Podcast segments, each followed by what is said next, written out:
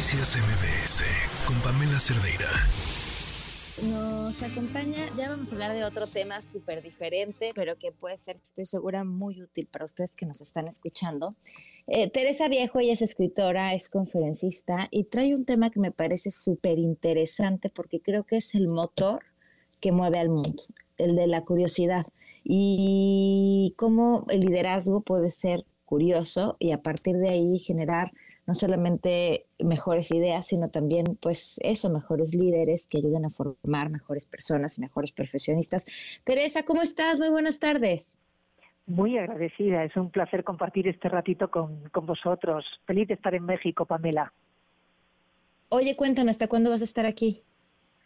Estaré, llevo ya pues nueve, diez días y estaré hasta el próximo sábado día tres se trata el liderazgo curioso, Teresa? Mira, Pam, yo empecé a mm, estudiar el, el efecto de la curiosidad en el comportamiento humano hace ya algunos años, en principio por pura curiosidad respecto de esta grandísima fortaleza humana, y fui descubriendo poco a poco investigaciones, muy muy interesantes además en, ámbitos muy diferentes desde el, nivel el sistema educativo eh, desde la propia neurociencia ligada además al eh, envejecimiento humano es decir como factor de retrasar ese envejecimiento incluso en el propio modelo de organización de las de las empresas y consiste en suma en utilizar esa herramienta como elemento de flexibilidad y apertura ante lo incierto y ante lo nuevo. Los seres humanos siempre tenemos temor cuando nos cambian las circunstancias, cuando nos enfrentamos a, decisiones que, son inciertas, ¿no? En general, a, a la propia a la propia vida que es contingente. Y cuando implementamos nuestra curiosidad, encontramos herramientas en nuestro interior que no solamente retrae el miedo, sino que nos abre a poder descubrir qué tenemos dentro de nosotros o qué podemos aprender a nuestro, eh, en, aquello que nos rodea o en las personas que nos rodean para optimizar esa situación. Me parecía que si eso sirvió en otros momentos de la historia de la humanidad, por supuesto a lo largo de toda nuestra creación, por supuesto en tiempos tan convulsos como la Segunda Guerra Mundial, ¿por qué no lo podríamos utilizar en este momento?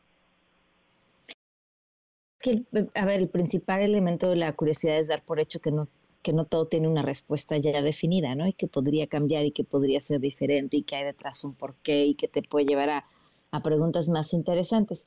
Ahora, ¿cuál, ¿por qué pareciera que, o en qué momento de nuestra vida hemos borrado la curiosidad como un elemento que nos construye, porque pareciera que así es, o sea, sí nacemos curiosos.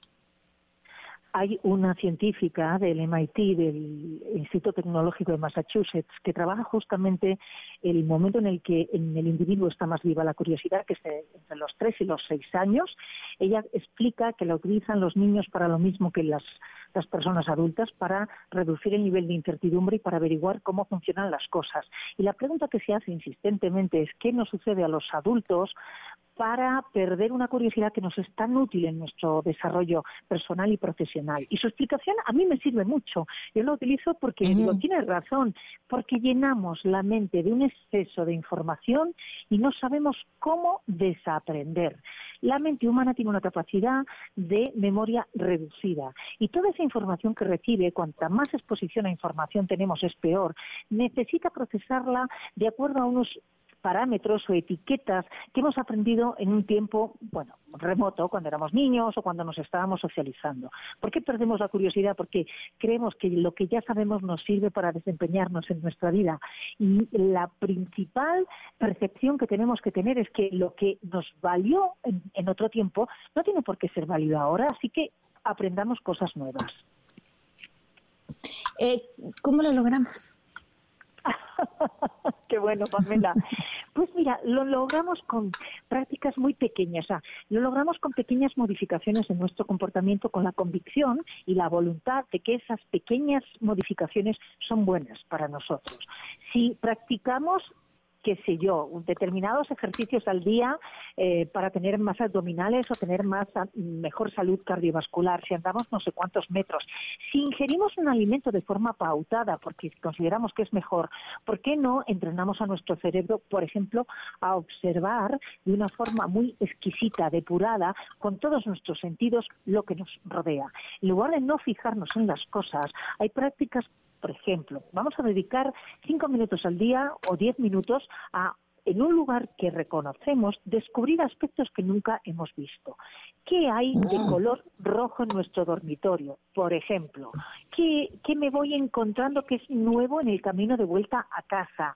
Voy a mirar más detenidamente eh, los, el rostro de alguien que es un compañero o una compañera de trabajo, pero con la intención de detectar en esa persona algo más. Observar con el resto de los sentidos, los sabores, el oído, el olfato, cerrar los ojos, tratar de reconocer de dónde viene un sonido, un ladrido un pitido. De esa manera estamos entrenando a nuestro cerebro a discernir de otra manera. Por ejemplo, tratando de conducir nuestra comunicación hacia las preguntas y hacer más preguntas. Y, eso sí, prestar escucha activa en el momento en el que nos están respondiendo. Frenar los juicios. Cada vez que nos presentan a alguien y decimos, uff, me cae mal, uff, no me gusta, decir, no, voy a rechazar esto, voy a tener interés en la otra persona. Utilizar la curiosidad para lograr un reto en la vida. Por ejemplo, yo quiero un objetivo concreto, aprender inglés y no solo aprender inglés. ¿Para qué quieres aprender inglés? Ah, porque quiero hacer un viaje a Estados Unidos o porque algún día me gustaría ahorrar el dinero suficiente para ir a Europa y visitar Inglaterra. Muy bien, pues entonces haz una hoja de ruta con planes y con hitos, con puntos que tienes que ir alcanzando poco a poco y pregúntate qué necesitas para cada uno de ellos. Entender que la curiosidad es algo que usamos para lograr, lograr cosas encanta toda esta idea de voltear a ver el mundo con ojos nuevos y, que sean ojos llenos de preguntas, porque entonces nuestra vida diaria de pronto se torna un lugar emocionante. Busquen, busquen a Teresa, se pueden meter a teresaviejo.es y ahí van a encontrar las fechas de sus, presentaciones, eh, sus libros también, desde ahí los pueden adquirir. El más reciente, La niña que quiere, la niña que todo lo quería saber. Teresa, muchísimas gracias por habernos acompañado un abrazo y demos gracias a esta lengua nuestra que nos permite conectarnos y a nuestra gran curiosidad, estemos donde estemos, en otras puntas del, del mapa, ¿verdad? Del planeta. Un abrazo muy fuerte. Noticias MBS con Pamela Cerdeira.